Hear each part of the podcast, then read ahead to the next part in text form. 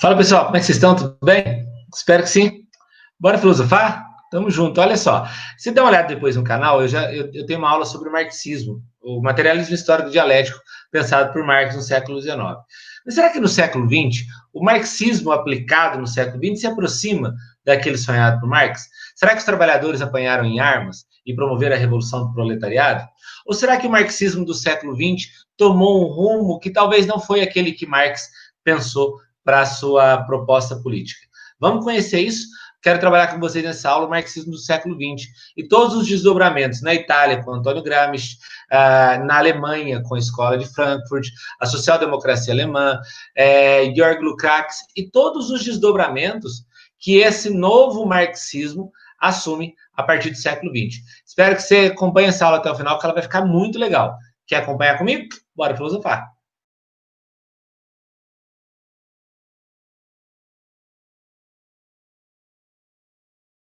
É, o que, que seria essa ideia de marxismo do século XX?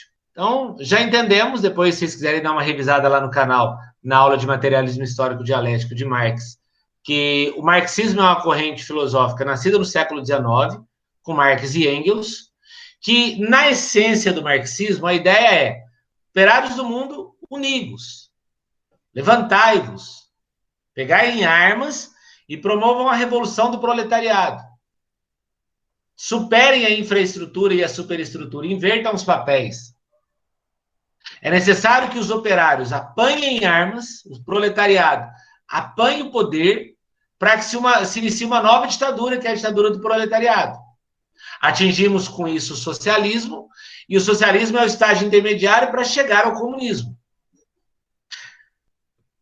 Na essência, é exatamente esse caminho que Marx faz no Capital e no Manifesto do Partido Comunista provocar a classe operária para superar essa opressão que eles vivem na mão do burguês.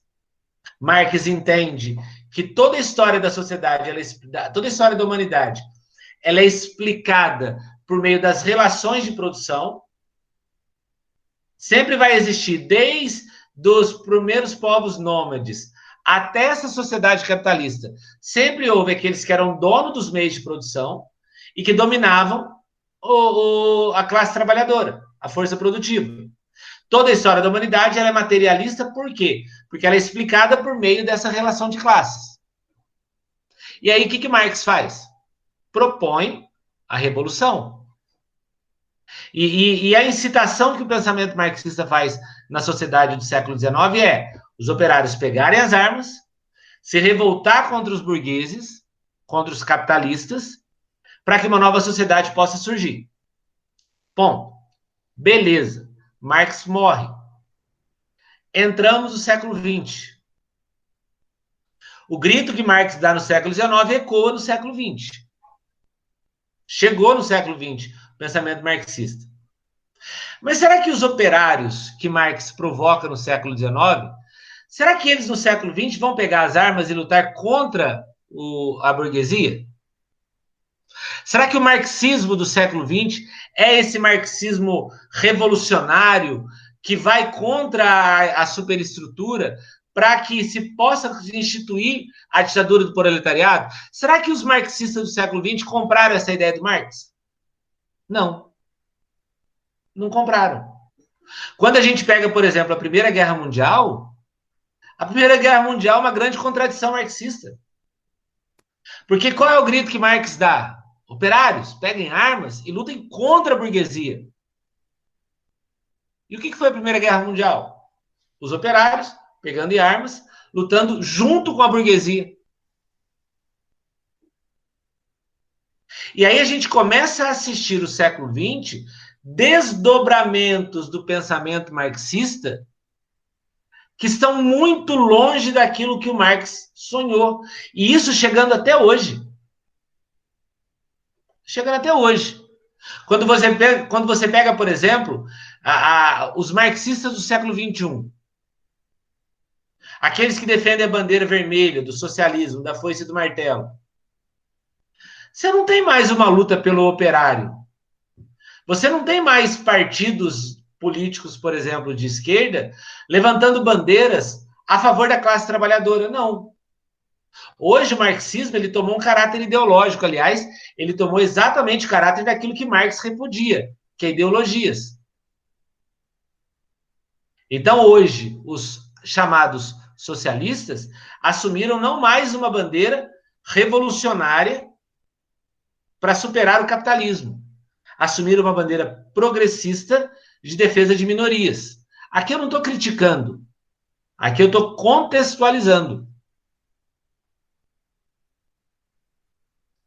A grande defesa do socialista do século XXI não é mais pela injustiça socioeconômica do capitalismo. A grande, a, a, a, a, grande luta do socialismo do século XXI agora é pela superação dessa opressão ideológica sobre as minorias. Então, eu quero que vocês entendam comigo que ao longo do século XX e agora século XXI, as bases do socialismo se distanciaram demais de Marx. Assumiram exatamente aquilo que o Marx tanto criticava, que eram as ideologias.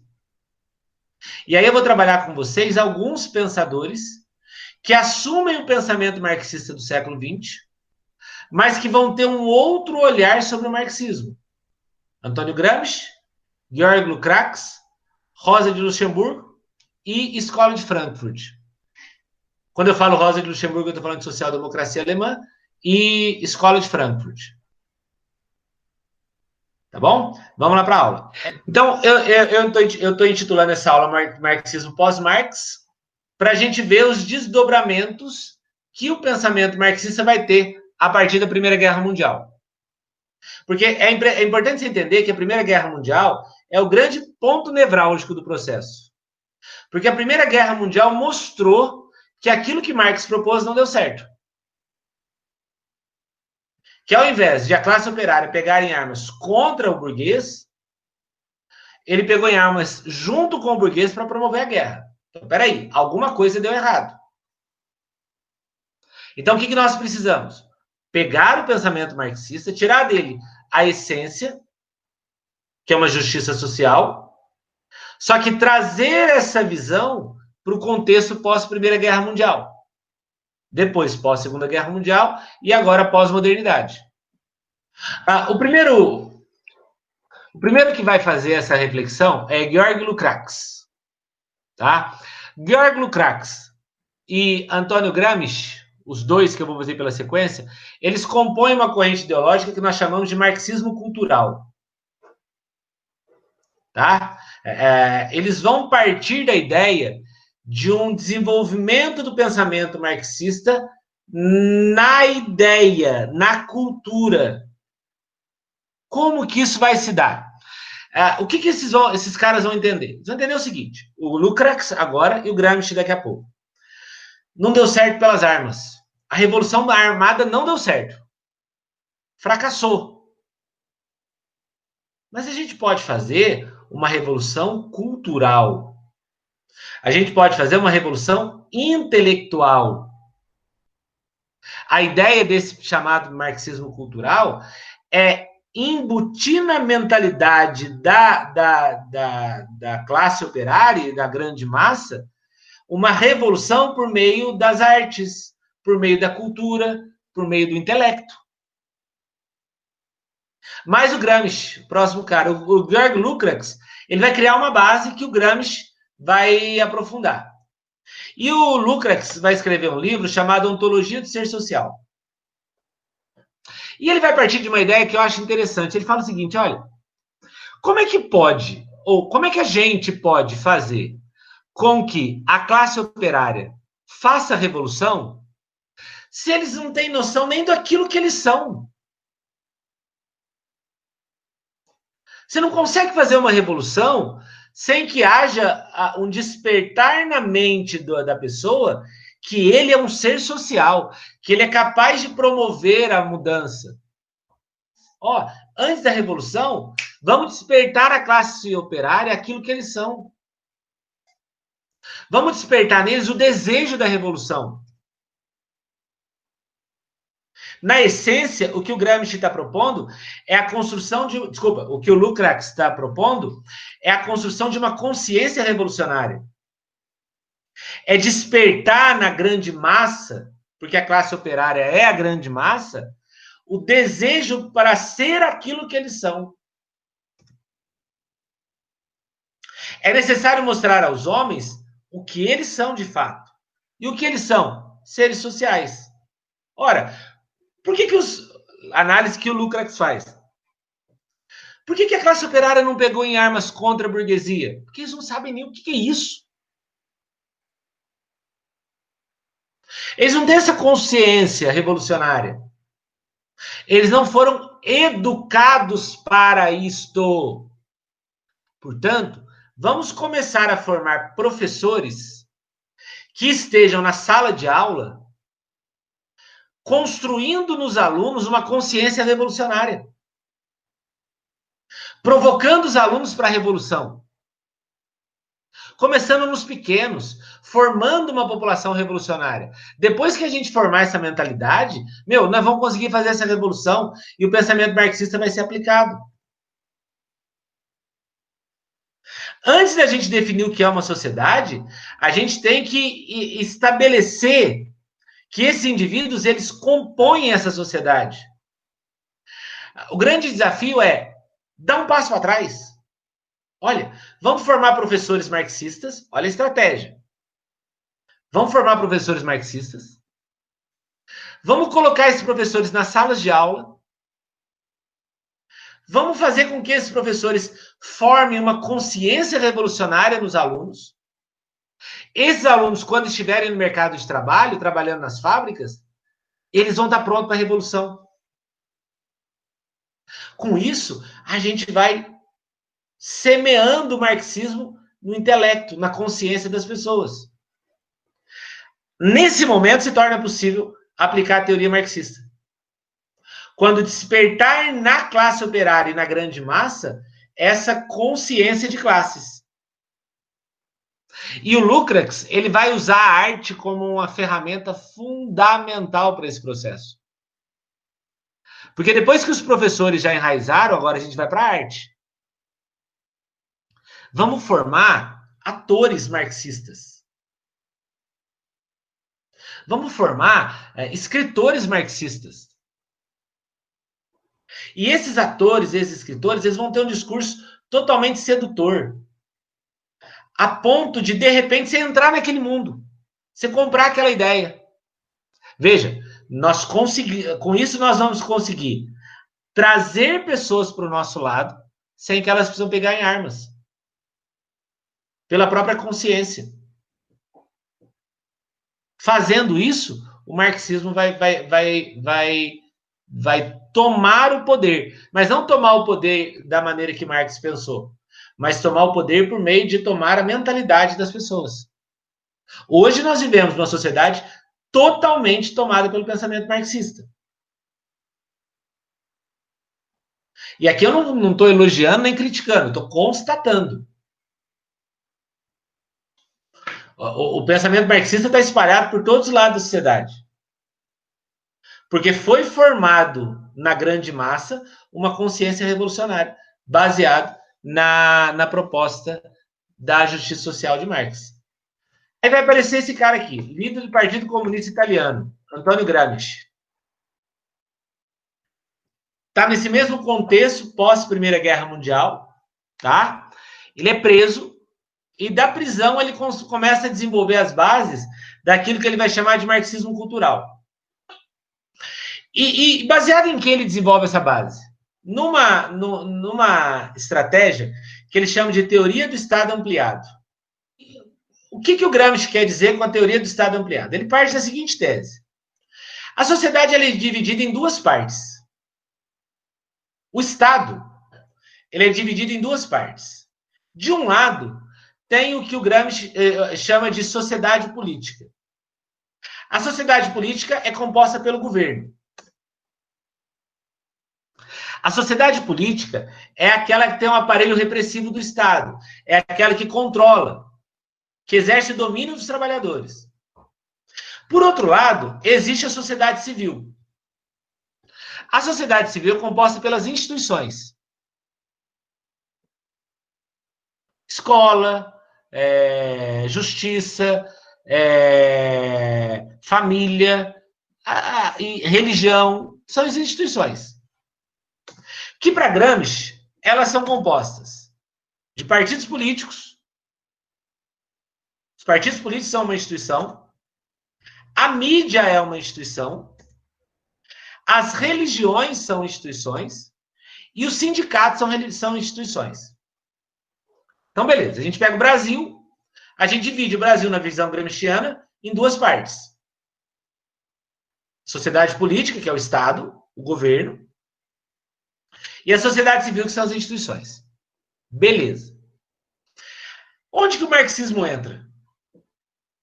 O Gramsci ele entende que o marxismo ele não vai atuar diretamente na sociedade política, no governo. Porque o governo ele já está dominado pelo capitalismo, pelo capital. Então não adianta, olha que interessante a estratégia. Não adianta os marxistas tomarem de uma forma imediata a sociedade política. O que, que o marxismo precisa? O marxismo, na visão gramsciana, precisa invadir as instituições. O marxismo não pode estar na sociedade política, tem que estar na sociedade civil. E a partir do momento em que o marxismo tomar a sociedade civil, naturalmente ele vai tomar a sociedade política. Olha que estratégia genial do cara. Por exemplo, vamos criar partidos políticos de esquerda, de base marxista. E vamos fazer crescer nesses partidos políticos a mentalidade marxista. No meio desses partidos políticos, vamos criar grandes líderes. Vamos formar grandes líderes. Para que esses líderes possam movimentar as massas. Para que cada vez mais as massas possam aderir ao pensamento marxista. A grande mídia, jornal, televisão, novela. Vamos colocar na, na mídia pessoas de pensamento marxista. Porque elas são chamadas de formadoras de opinião. Uma vez que essas pessoas começam a difundir as, as ideias de Marx, as pessoas que as assistem, que as ouvem, vão aderir a essa, essa mentalidade. na religião. Vamos começar a formar padres marxistas, pastores marxistas, movimentos religiosos de cunho marxista. Para que no meio desses movimentos religiosos, os fiéis se tornem marxistas. Por exemplo, na Igreja Católica.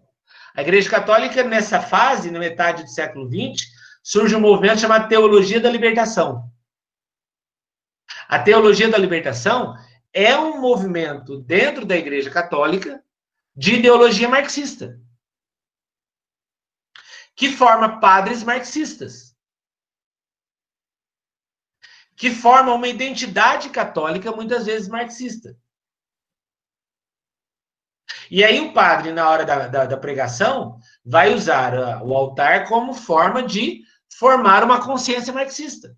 De repente, você tem um grande número de fiéis marxistas.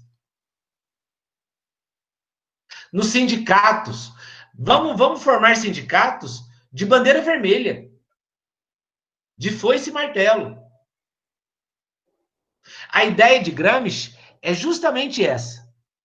É você criar uma mentalidade marxista, não na sociedade política, mas na sociedade civil.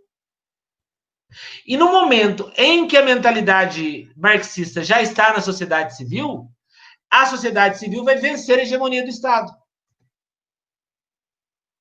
E aí quem vai controlar a sociedade? As instituições. Com isso, o marxismo toma o poder. Olha que ideia genial. Ao invés de pegar a arma, como Marx sonhou no século anterior, não. Bobeira. Vamos fazer o seguinte: vamos, vamos formar escritores de novela que sejam marxistas. E que eles possam colocar na novela deles a mentalidade progressista da esquerda. De repente, uma novela é assistida por 50 milhões de pessoas. Aos poucos, isso vai estar sendo enraizado na mentalidade das pessoas. Vamos fazer o seguinte: nos seminários que formam padres, vamos colocar padres que formam, possam formar padres marxistas. Nas universidades, embora a questão da educação esteja mais presente no Lukács, Gramsci já também pensava nisso. Ô, gente, volto para o Brasil. As universidades brasileiras, sobretudo a partir da década de 70, viraram grandes celeiros de formação de pensamento marxista. E, e, e, o regime militar no Brasil tem uma, tem uma responsabilidade muito grande nisso. Porque os militares começaram a perseguir comunistas pelo Brasil. Em várias instituições. Só que eles não, não perseguiram nas universidades. Eles meio que desdenharam da universidade, deixaram de lado. Os marxistas entraram na universidade, e aí os professores marxistas formaram novos professores marxistas. E isso até hoje. Isso até hoje. E aí eu termino a aula da maneira que eu comecei.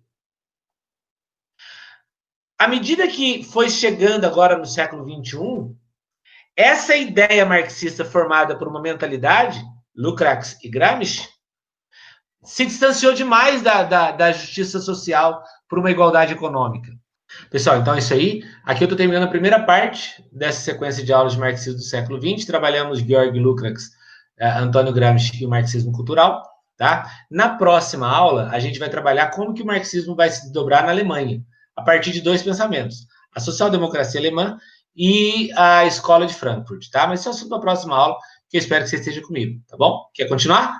Bora filosofar.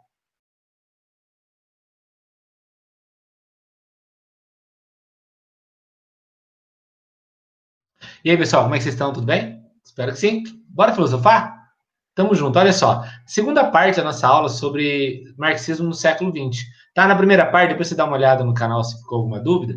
A gente trabalhou a, a, o primeiro desdobramento do marxismo no século XX com Antônio Gramsci e com Georg Lukács.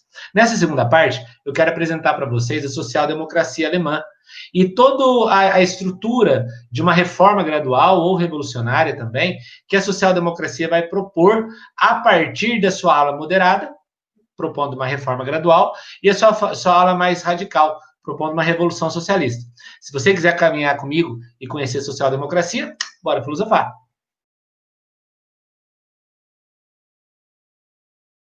É importante vocês entenderem que essa é uma segunda parte de marxismo do século XX. Por que segunda parte? Porque ontem a gente trabalhou uma primeira corrente filosófica no século XX que vai trazer pensamento marxista, que é o que nós chamamos de marxismo cultural é entender que não há como ter revolução armada. A gente viu na aula de ontem que uh, os, os, o proletário, ao invés de pegar em armas contra o burguês, ele apanhou em armas junto com o burguês na Primeira Guerra Mundial. Então, como que a gente vai promover essa revolução? Ao invés de ser uma revolução armada, uma revolução cultural. Em Georg Lukács, a gente viu a ideia de uma consciência revolucionária, portanto, o papel da educação é fundamental na formação de novos revolucionários. E no Antônio Gramsci, na ideia de um Estado estendido.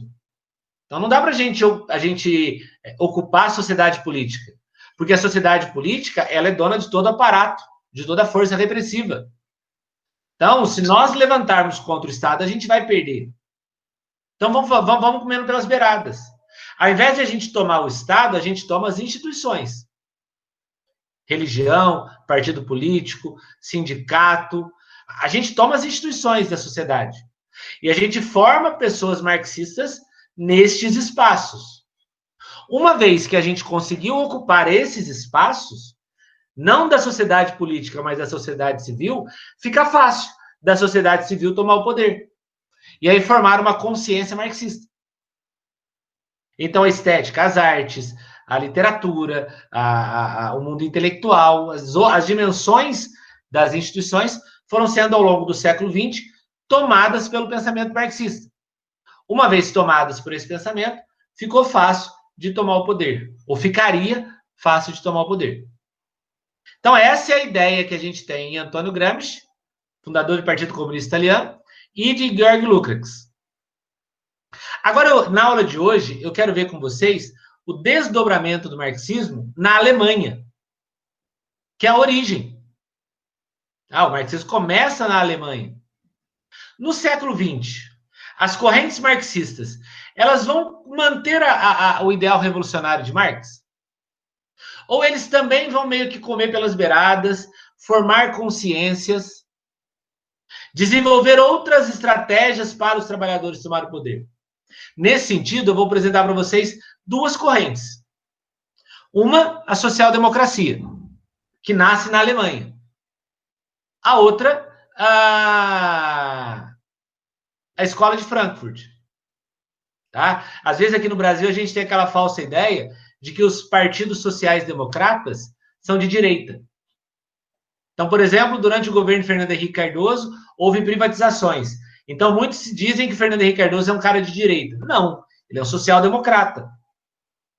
A social-democracia, ela tem uma raiz esquerda. Na verdade, a social-democracia sendo um movimento de centro-esquerda. Mas ela tem uma raiz marxista. Quando você pega a Europa hoje, a, a, as grandes nações europeias hoje, sobretudo as nações nórdicas na Europa, são governadas por social-democracia. Então, a social-democracia, de todos esses movimentos marxistas do século XX, é aquela que conseguiu se consolidar com, com maiores raízes, vamos chamar dessa forma. Então, agora eu quero trabalhar com vocês a construção dessa, dessa mentalidade. Vamos lá para a aula. Na origem, a gente tem duas correntes da social-democracia na Alemanha. Uma corrente revolucionária, mais próxima do Marx, e uma corrente mais moderada, mais daquilo que a gente chama de centro-esquerda. Quando a gente pega, por exemplo, Fernando Henrique Cardoso aqui no Brasil, quando nós pegamos a social-democracia na Europa nos dias de hoje, ela está muito mais ligada a uma prática moderada do que radical. A Rosa de Luxemburgo, a, a filósofa que é a grande criadora da social-democracia, que ela é radical, ela está mais próxima do pensamento marxista. Mas antes de entendê-la, é necessário a gente entender primeiro ah, ah, os moderados. A social-democracia moderada, que é aquela que está espalhada pelo mundo hoje. A social-democracia é, moderada, ele também entende que é necessário existir uma reforma é, socialista. Então, aqui eles vão lá no Marx, olha, é necessário sim uma reforma socialista. Só que essa reforma ela não pode ser violenta. Ela não pode ser por meio da luta de classes. A reforma socialista, que é a reforma das armas, ela fracassou. Gente, os sociais-democratas moderados, eles concordam que a reforma proposta por Marx não deu certo. Porque os trabalhadores não vão tomarem armas contra os seus patrões. O grande grito, operários do mundo univos, não vai acontecer. Então, o que, a gente tem que fazer? A gente tem que formar uma consciência revolucionária de uma forma.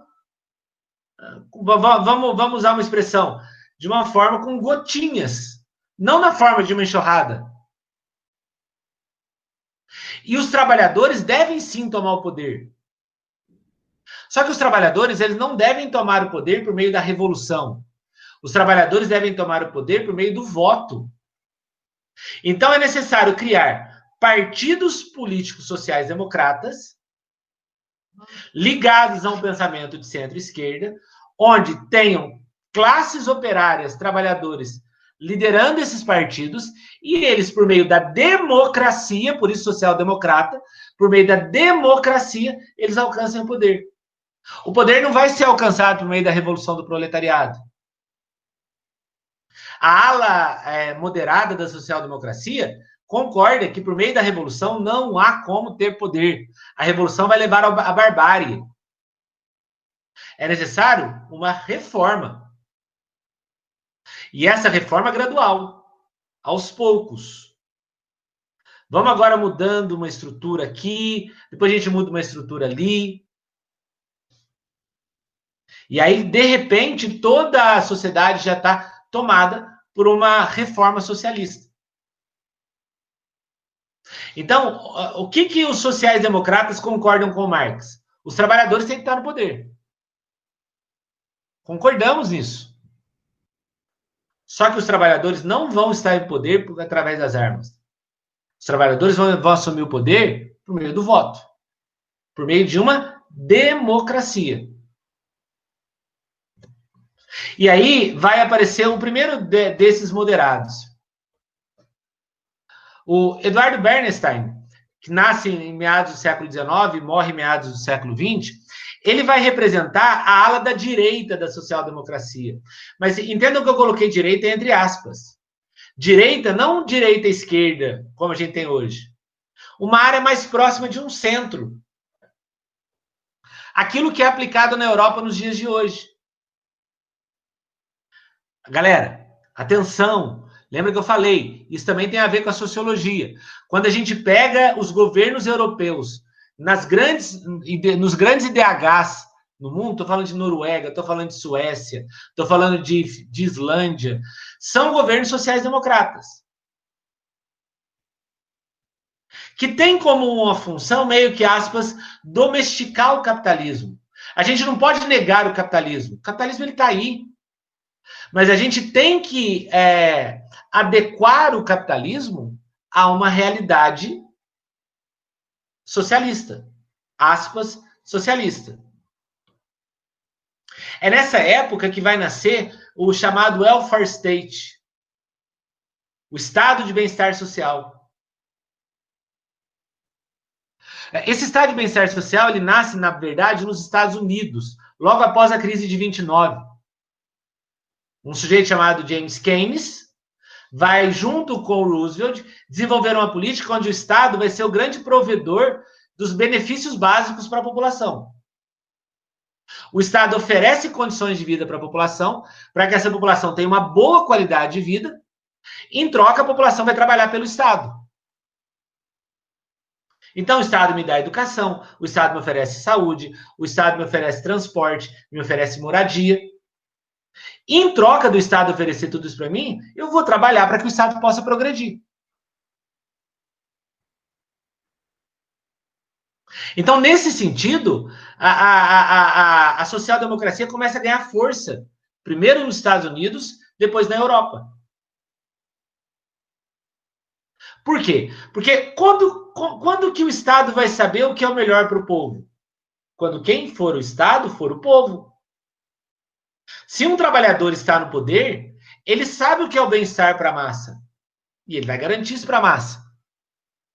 Então, quando se cria o chamado welfare state, você promove uma política de distribuição de renda. E essa política de distribuição de renda não mexe na estrutura do capitalismo. Veja, peguem o Brasil nesses últimos 30 anos, pós-redemocratização. De Collor a Bolsonaro. Nós temos sido governados ao longo desses 30 anos no Brasil por, social, por uma social-democracia moderada. Quando você vê programas de distribuição de renda, Bolsa Família, Bolsa Escola, que já é um programa criado pelo Fernando Henrique Cardoso. Quando você vê política de grandes obras sendo desenvolvida no país, o Estado promover grandes obras e colocar os trabalhadores para ocupar esses postos de trabalho, é o Estado produzindo é, programa de renda. É o Estado de bem-estar social. Veja, por exemplo, agora o, o auxílio emergencial que o governo está oferecendo. É uma prática de distribuição de renda.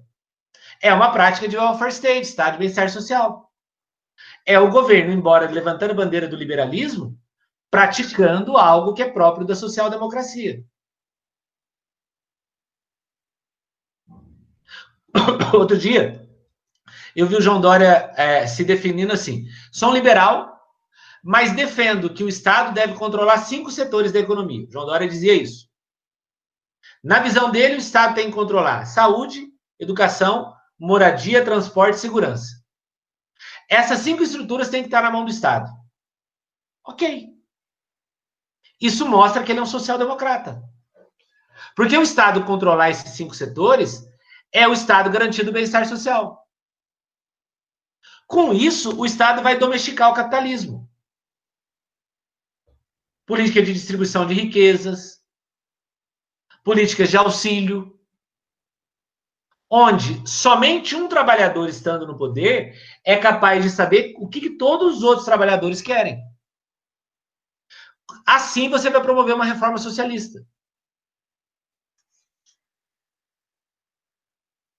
Entendam o seguinte: a geração dessa galera que nasceu no final dos anos 80 até os dias de hoje, não vou falar a minha, eu nasci no início dos anos 80. A geração de 80 para cá é uma geração totalmente acostumada a receber do Estado brasileiro o que eles precisam. E quando o Estado deixa de prover aquilo que eles precisam, eles se sentem incomodados com o Estado. E por que, que essa geração de menos de 40 anos para cá, que é a minha geração, age dessa forma? Porque nós somos educados por um princípio social-democrata. Foi parte de nossa educação, principalmente no, nos governos Fernando Henrique Cardoso, Lula e Dilma, mas também agora no Bolsonaro e antes Collor e Itamar, nós fomos educados a ser formados por uma social-democracia. Onde, à medida que o Estado não nos oferece aquilo que nós queremos, nós nos colocamos contra o Estado. Nós não somos uma geração que está querendo correr atrás a partir das próprias forças. Haja visto agora o auxílio emergencial. Quantas pessoas que não precisam que se inscreveram? E muitos diziam: ah, o Estado está dando, eu quero. Isso é uma mentalidade social-democrata. Que o Eduardo Bernstein vai desenvolver na Alemanha. Na Europa deu certo, porque é uma outra mentalidade. Embora o Estado seja provedor dos, da, dos benefícios, o próprio europeu, por, uma, por, por um princípio ideológico, ele busca seu próprio progresso. A social-democracia em países subdesenvolvidos, ela fracassa. Porque cria uma geração altamente dependente do Estado, altamente dependente do welfare state, Estado de bem-estar social. E uma outra ala é, reformista da social-democracia é encabeçada pelo Kautsky, contemporâneo do Ernesto Bernstein, e que vai ter uma visão pouco avançada em relação ao seu contemporâneo. Para ele, ah, fatalmente socialismo vai acontecer. A sociedade ela vai evoluindo, evoluindo, até que chega uma hora que o socialismo aparece. Então não precisa tanta reforma. É necessário que as coisas fluam. Para o Kautsky, em algum momento, a sociedade vai se dar conta que o capitalismo não é, não consegue ser é, provedor de suas necessidades, e aí, naturalmente, a população vai tomar consciência de que a melhor solução é o socialismo. Sem a necessidade de uma revolução. Talvez sem a necessidade até propriamente de reformas. Mas é uma. Fatalmente isso vai acontecer. Inevitavelmente isso vai acontecer.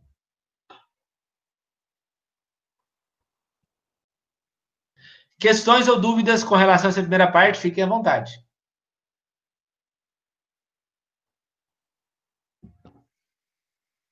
Tranquilo?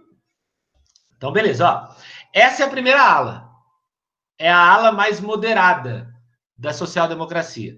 Ela nasce em 1870, morre em 19, ela viveu pouco tempo, ela viveu 49 anos, tá? Mas trouxe uma repercussão muito bacana para o pensamento. Ela representa a ala da esquerda da social-democracia. Para ela, é necessário voltar à revolução marxista. É necessário que essa social-democracia volte à origem, volte à raiz. Ela vai entender que a, a, a, o capitalismo ele vai gerar crise. Não dá para a gente se manter, não dá para a gente manter a estrutura de uma sociedade baseada em um modelo que naturalmente é feito por crises. Precisamos rapidamente superar o capitalismo. E, e, o grande problema que o capitalismo gera, na visão da, da Rosa de Luxemburgo, é que o capitalismo, ao invés de desenvolver um enriquecimento da classe trabalhadora, vai levar a uma pauperização da classe trabalhadora. Eles vão ficar mais pobres. Ela está entendendo que não dá, é impossível impossível viver numa estrutura onde o rico fique mais rico e o pobre fique mais pobre. Essa pauperização é resultado da redução do salário dos trabalhadores, é resultado da substituição da mão de obra pelas máquinas. Vejam, a gente está vivendo uma crise do capitalismo agora em 2020. É uma crise sanitária, Covid-19, mas tem repercussão no capitalismo. Quem está pagando preço por essa crise? Os grandes empresários? Não. A classe trabalhadora. Aqueles que ainda estão empregados, muitos tiveram redução salarial. Outros foram simplesmente suspensos o contrato de trabalho, com a promessa de depois da crise voltar a contratar. Outros foram mandados embora. Ok, os ricos estão sim sentindo o efeito da crise. Mas quem mais sente é a classe trabalhadora. Ora, como é que a gente pode manter uma estrutura capitalista onde o rico fica cada vez mais rico e o pobre fica cada vez mais pobre? É necessário o quê? Uma revolução socialista. E ela está chegando a uma, a uma conclusão interessante. Ela está falando: olha, no momento de crise, é o momento ideal para o socialismo aparecer como a única opção para solucionar a, a estrutura. É no momento da crise do capitalismo que o socialismo deve, deve, deve assumir o protagonismo. Só que ela não entende que isso vai acontecer por meio de uma educação, por meio de uma consciência. Ela não entende isso. Para ela, a revolução vai surgir de forma espontânea. É o próprio trabalhador, o próprio operário, que vai se revoltar com esse cenário, vai se identificar com a proposta marxista e assumir para si a revolução. Não precisa de grandes líderes gritando nos palanques. É meio que um processo natural. O capitalismo está em crise. Vamos pegar a, a crise sanitária do Covid-19. O capitalismo entrou em crise. Eu começo a identificar uma proposta ideológica onde me leve à superação da crise do capitalismo. Que proposta é essa? O socialismo. Então, vou ajudar na implantação do socialismo na sociedade.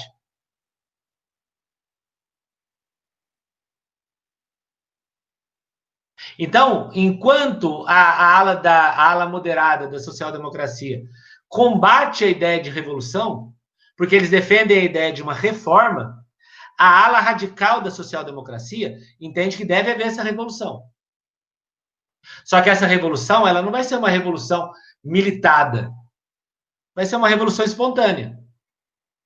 Onde os indivíduos, de forma espontânea e livre, vão assumir o protagonismo da substituição ou da superação do capitalismo. E essa é a social-democracia alemã. É então, gente, isso aí. Espero ter ficado claro essa segunda parte da aula para vocês. Construímos todas as bases que a social-democracia tem e traz até hoje. Hoje ainda nós temos grandes desdobramentos da social-democracia.